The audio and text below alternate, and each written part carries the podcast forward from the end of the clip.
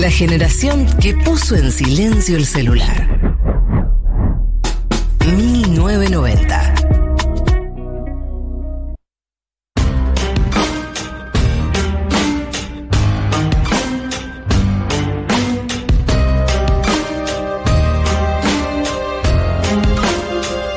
Es de la cortina Succession. No le puse ese nombre, pero es la cortina Succession. Me encanta esta cortina y me encanta que lo usemos para. Te la dedico. Me encanta que lo usemos para tu columna, Juan. Me encanta Succession también, hay que decirlo. Sí. Sí, totalmente. Es un serión. Si todavía no llegaron. ¿Leyeron? Ah, claro, te Juan no recomiendo quiere, no también. quiere hablar en serio, Juan. eh, claro, pero ya, ya No, me no, vamos, Succession. Pero el perfil de la New Yorker de Jeremy Strong Sí. No. Sí, sí, sí, sí, sí, sí. es sí. extraordinario. Ay, no, No. lo leí. Ye- Yendo, yendo Sí. Es- ya. está Es en yendo- mood Jim Carrey, no, ¿vieron? no, no, es increíble. Eh, cuando a Jim Carrey lo vuelven loco porque tiene que hacer un personaje loco. Sí, Bueno, el de... Claro. Está en ese mood. Está como, bueno, tengo que hacer un personaje que está desquiciado, voy a ponerme desquiciado. Yo sí Claro. había escuchado eso, como Spoiler que era, alert. era raro, No, estaba es raro. tremendo, porque además armó una polémica después porque salieron como a cruzarlo después de ese perfil. Bueno, muy bueno. Yendo, recomiendo. bien, perfecto. Tenemos que hablar de Ucrania. no, pará, sí. No queremos, pero tenemos. Claro, todo por serio de pronto. Como, Juan, todos eh, sabemos de tu esquizo. rigurosidad periodística, no, te No, preocupes. sí algo que me parece interesante para empezar a charlar, esto que decías vos antes, ¿no? Esto de cómo, claro, pasa un mes, un mes y una semana incluso de cobertura mediática y ya es como, estoy como, ah, sí, esto todavía, ¿no? Como que también hay una cosa de, de algo que se extiende, que sigue siendo súper relevante, porque digo, todavía no sabemos qué va a pasar, o sea, cómo va a terminar, pero al mismo tiempo sí sabemos que esto es un, es un evento muy grueso, o sea, eh, tipos de eventos que cambian cosas de acá a la próxima generación. Eh, pero cierto hastío también, ¿no? Es como, bueno, ya está, queremos hablar también de otras cosas. Y bueno, por supuesto, la cobertura hoy en Occidente sigue estando focalizada en, en el conflicto, ¿no? Claro. La noticia Sí. pasa a ser ponerle que Rusia lo eliminan del mundial, como no, como esos datos No, y, random. y pienso también, ¿no? Que hay como cierta mm, cierta percepción al principio, ni bien arrancó, de que si había mucha cobertura del tema, si se hablaba mucho y se criticaba mucho, por ahí Rusia se bajaba, ¿no? O decía, bueno, hay mucha presión internacional, qué sé yo. Y como que pasó el tiempo, es como, bueno, evidentemente no se estaría bajando. Eh, sigan ustedes con No, esto. ya, ya hay algo ahí que sabemos, eh, por más de que pueda haber cierto alivio de sanciones si Rusia hace algún tipo de concesión, lo cual hoy me parece que no, no, no estaría pasando de ninguno de los dos lados, pero sí esto de hay un vínculo entre Occidente y Rusia, sobre todo entre Europa y Rusia, que no vuelva atrás. ¿no? O sea, cierta idea de, de- de desacoplar a Rusia, dejar de comerciar con Rusia. Que no pasó. Eh, que, claro, o sea, hoy en términos de comercio, Europa le sigue comprando gas a Rusia eh, y dice que lo quiere, o sea, quiere cortar esa dependencia en dos tercios para este año, aunque no se sabe cómo. Pero sí me parece que hay algo de, de un vínculo con Rusia que ya igual no va a volver atrás. O sea, este, no sé, ejemplo mundial. 2018, Rusia organizó un mundial. O sea, eso ya es un cambio muy importante. Claro. Y en ese mundial, en la final, estuvieron. Eh, ay, ¿quién es la, fue eh, Francia contra. Croacia. Croacia. La presidenta de Croacia. Estaba la presidenta de Croacia con Macron y Putin. Esa es festejando. Esa escena no vuelve más. Hay algo de eso que no, no vuelve atrás. Vamos un poco al terreno para ver qué estuvo pasando, sobre todo en, en estas últimas semanas, y qué pasó en la última semana. Lo que sabemos es que Rusia ha virado su estrategia en términos territoriales y militares. Básicamente se está centrando en lo que es la zona del este de Ucrania, o sea, en la zona de la región del Donbass, que es la región donde, si recuerdan, es donde arranca todo con esta declaración de independencia, o mejor dicho, con eh, la aceptación de la independencia de estas dos repúblicas separatistas por parte de Rusia. Rusia además dice que eh, justifica la invasión en Ucrania para liberar esa zona. O sea, siempre fue un punto importante. La diferencia es que ahora Rusia va a dejar de focalizarse en Kiev, la capital, y Kharkov, que es la otra ciudad grande del norte. O sea, lo que sabemos es que Rusia se está retirando. Estados Unidos y Occidente dice, ojo, yo quiero terminar de ver porque de pronto a la semana que viene hay de vuelta un ataque. Pero por lo pronto sabemos que Rusia está dirigiendo esfuerzos hacia el este y que hubo también la semana pasada un avance importante en el plano diplomático, ¿no? una reunión en Estambul mediada por Turquía, donde por primera vez hubo una propuesta concreta, sustancial por parte de Ucrania de declararse como Estado neutral. ¿Qué significa esto? Renunciar a ingresar a la OTAN, a tener bases extranjeras militares en el país y a desarrollar armas nucleares, ¿no? Que fue bien recibido por Rusia. De hecho, la, la recepción de Rusia fue muy positiva. De hecho, ahí también dicen que se van a dejar de focalizar en Kiev. Eh, ahora, todo esto, la guerra sigue, ¿no? Y sabemos que es muy probable que siga más semanas seguro y probablemente también más meses, ¿no? No, pensaba también eh, el otro día, ¿no? Con respecto a- a- al vínculo que tiene Rusia con, con el resto del mundo, con Europa, con Estados Unidos. Digo, poner que Rusia el día de mañana se soluciona el conflicto, ¿no? Rusia retira sus tropas. Eh, yo lo que digo es, ¿es tan fácil volver a retomar eh, los vínculos que tenía con otros países después de que realizaste asesinatos masivos, después de toda la evidencia que hay de la cantidad de inocentes, de civiles que murieron, sea porque es parte del conflicto o no, pero digo, incluso si Rusia, si, si estas sanciones y todas las rupturas que hubo tienen que ver con el conflicto actual y la situación actual. No me imagino de qué manera eh, puede llegar a aparecer un, una- un discurso o un relato en donde se pueda reconstruir muchas de las cosas que se rompieron, ya habiendo evidencia de eh, las cosas que pasaron. Estoy de acuerdo, con Putin no. O sea, eh, eh, este esquema que tiene Rusia de con Putin en el poder, no veo cómo pueda volver eso atrás, digamos. Eh, sí hay cosas que se tienen que resolver muy puntuales. Yo decía el tema del gas, que es el gran tema a seguir en términos de comercio entre Rusia y Europa hoy. Ahora, toda esta cuestión de vínculos diplomáticos, no solamente diplomáticos, digo, sino también un- una conexión inclusive eh, para pensar no solamente entre gobiernos, sino de esto de medio de, la clase media rusa como parte de Europa, ¿no? O, o visitantes frecuentes a Moscú, una cosa de, de quizás que Rusia tenía un gobierno ciertamente un poco hostil a la Unión Europea, pero que igual había vínculos fluidos, etcétera. Eso hoy es difícil de pensar bajo Putin. Un dato interesante que surgió también estos últimos días para entender cómo se está viendo dentro de Rusia esto, que sabemos muy poco también, o sea, sabemos realmente muy poco qué está pasando dentro de Rusia. Salió una encuesta de Levada, que es eh, la única encuestadora independiente y, y tomada en serio por Occidente, eh, midiendo el apoyo a Putin. Un apoyo que se disparó, o sea, mejoró 12 puntos más desde que inició la invasión.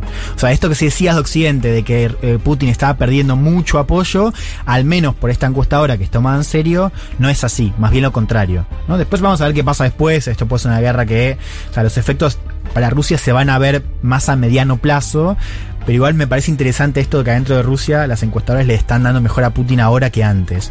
¿no?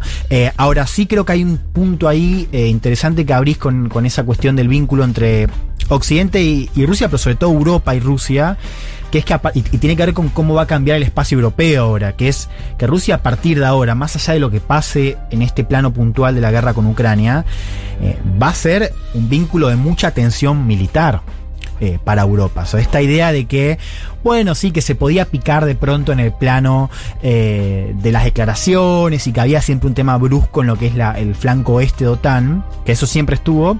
Sí había una idea muy patente en Europa de que la interdependencia económica con Rusia, sobre todo en términos del comercio entre Alemania y Rusia, esto de que ese comercio iba a hacer que no, de pronto Rusia iba a ser parte de Europa, eh, no Unión Europea, pero sí de Europa eh, como espacio geográfico, sin ningún tipo de tensión militar real, bueno, eso ciertamente está disuelto, ¿no? Y a futuro uno esperaría, bueno, ya lo estamos viendo, ¿no? Estados europeos que están anunciando que van a gastar más en defensa, o sea, que van a tener ya otro approach militar esa tensión entre Rusia y Europa, yo creo que la vamos a ver. eh, creo que es justamente una de las grandes consecuencias eh, después de este conflicto, ¿no?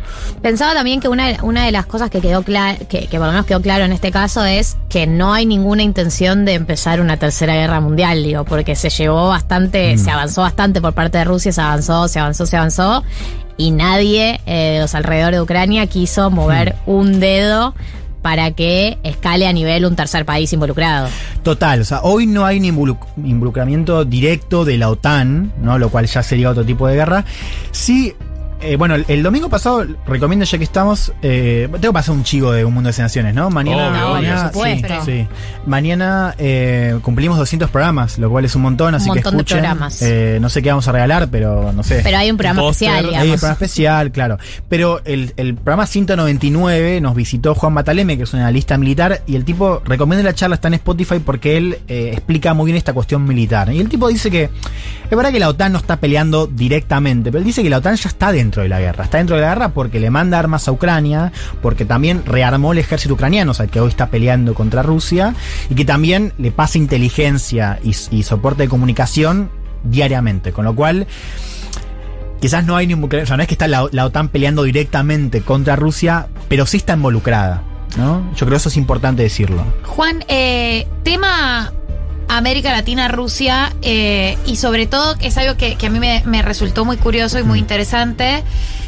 Esto, el, el asunto del gas y el petróleo, Rusia, Estados Unidos, el nuevo diálogo Estados Unidos con Venezuela. ¿Cómo podría desembocar eh, o cómo podría seguir y, y qué, qué tan qué tan importante va a ser para el mapa eh, geopolítico latinoamericano y si realmente es gracias a Rusia o si era una cosa que, que venía dialogándose. Eso es bien interesante, digo, porque te muestra también qué tan rápido puede cambiar, Claro, ¿no? O sea, cómo la hostilidad enemigos. se puede como eh, descongelar, ¿no? Cuando cambian los intereses. Ahí tenés un punto muy importante. Eh, y es un gran tema a seguir. Yo creo que hoy no está tan claro. O sea, es- lo que sabemos es que se, o sea, volvió a haber un acercamiento y hubo también algunos gestos, ¿no? De liberación de ciudadanos eh, por, digo, para Venezuela que podrían anticipar como un- una especie de hielo. Ahora, la, posi- la posición de Estados Unidos respecto a Maduro y a Guaidó sigue siendo la misma. Entonces, eso habría que ver si la guerra. eh, eh, por eso es tan importante ver el tema de este conflicto y su prolongación. Cuanto más se prolongue la guerra, estas cosas van a empezar también a brotar de manera más clara. Todavía no Claro. se sabe cuál va a ser el efecto en términos de cadena de suministro en Europa, en términos de combustible, en términos, bueno, de combustible tanto por, o sea, petróleo en general, eh, petróleo y gas. eh, Y, y recién ahí vamos a poder saber efectivamente si, si Venezuela puede eh, realmente cambiar su relación con Estados Unidos. Es interesante notar que hay un acercamiento. Habría que ver cómo sigue el, el conflicto para ver qué tan serio es. O sea, por ahora no hubo ningún cambio radical, ¿no? Pero sí nos sirve para ver también. Bueno, Estados Unidos y Venezuela han comerciado mucho y también sirve para entender algo desde el lado de Venezuela. Que es que Estados Unidos, inclusive en la época más radical, digamos, más eh, abiertamente hostil de Chávez hacia eh, Estados Unidos, Estados Unidos seguía siendo su principal socio comercial. Entonces hay también una cosa de intereses comerciales que siempre estuvo en la relación entre Venezuela y Estados Unidos por más de esta hostilidad eh, creciente en estos últimos años, tanto para Estados Unidos como para la izquierda venezolana, ¿no? O bueno, el Para madurismo. ambos. Eh, y mi, mi última pregunta es, eh, en, en términos de las negociaciones que venimos viendo, de Sí. las reuniones, ¿ves un, un fin del conflicto inminente? No, eh, no, y, y creo que cierro con esto, digo, unos escenarios para tener en cuenta y ver qué seguir. Eh, o sea, en el plan de negociaciones hay, les decía, el caso de la neutralidad que ofrece Ucrania es un punto muy importante porque tiene que una demanda de Rusia, pero hay un tema áspero que sigue ahí, que es el tema de Crimea y el Donbass, ¿no? O sea, básicamente lo que dice Rusia es que quiere la aceptación del control territorial, ¿no? Eh, Ucrania lo que dice es negociémoslo 15 años, o sea, patémoslo, y en todo caso charlémoslo de vuelta a esto en una reunión presencial entre Putin y Zelensky, ¿no? Entonces, ese es el gran tema a seguir. Hubo, visto, si querés, un, pequeño ofrecimiento por parte de Ucrania de decir, bueno, estamos dispuestos a que eh, las garantías de seguridad que nosotros queremos eh, que cumpla la OTAN y el Consejo de Seguridad de Naciones Unidas, que no afecte al Donbass. O sea, un poco diciendo, bueno, nosotros ya sabemos Mm. que el Donbass no lo vamos a controlar ya. Pero sigue siendo un gran tema a seguir. Ahora, hay un tema también táctico, que tiene que ver con lo que le conviene. O sea, hoy uno podría esperar eh, que haya algún tipo de desempate a nivel territorial. O sea, que, que Rusia avance más para sentarse más fuerte. Y lo mismo Ucrania. O sea, si Ucrania está, como dice, desplazando a Rusia, bueno, en todo caso le conviene seguir desplazando para negociar mejor. Eso es- corre para los dos eh, países y yo creo que ahí tenemos eh, un gran tema que, que por ahora no parece desempatarse. Ojo, podría haber un cese al fuego eh, pronto, tranquilamente, cese al fuego. Ahora, Que no significa, claro. O sea, hay- de, ahí a que la guerra termine, de ahí a que el cese al fuego no sea violado, eh, hay un, un trecho largo. ¿no? Sí, estoy de acuerdo. Estoy de acuerdo y ahora me queda más claro. Eh, Juan, gracias por eh, venir. Estás invitado a quedarte. Eh, y si les parece, escuchamos el nuevo tema de Babasónicos, Bye Bye, que me gustó mucho. Es, muy babasónicos. Es, muy babasónicos, hay ¿Se que van decirlo. a retirar? No, no. Eh, es la duda que tenemos todos. No, es la duda que, que, nos preguntamos si esto es una estrategia de marketing, que es el mejor escenario. Sí. O si es eh, verdaderamente el fin de babasónicos. Hay que decir que por la trayectoria que tienen, podría ser que sea una despedida. No, no es una locura pensarlo. No, no es, no es lo que yo quiera, pero bueno, no es una locura pensarlo, solo digo eso.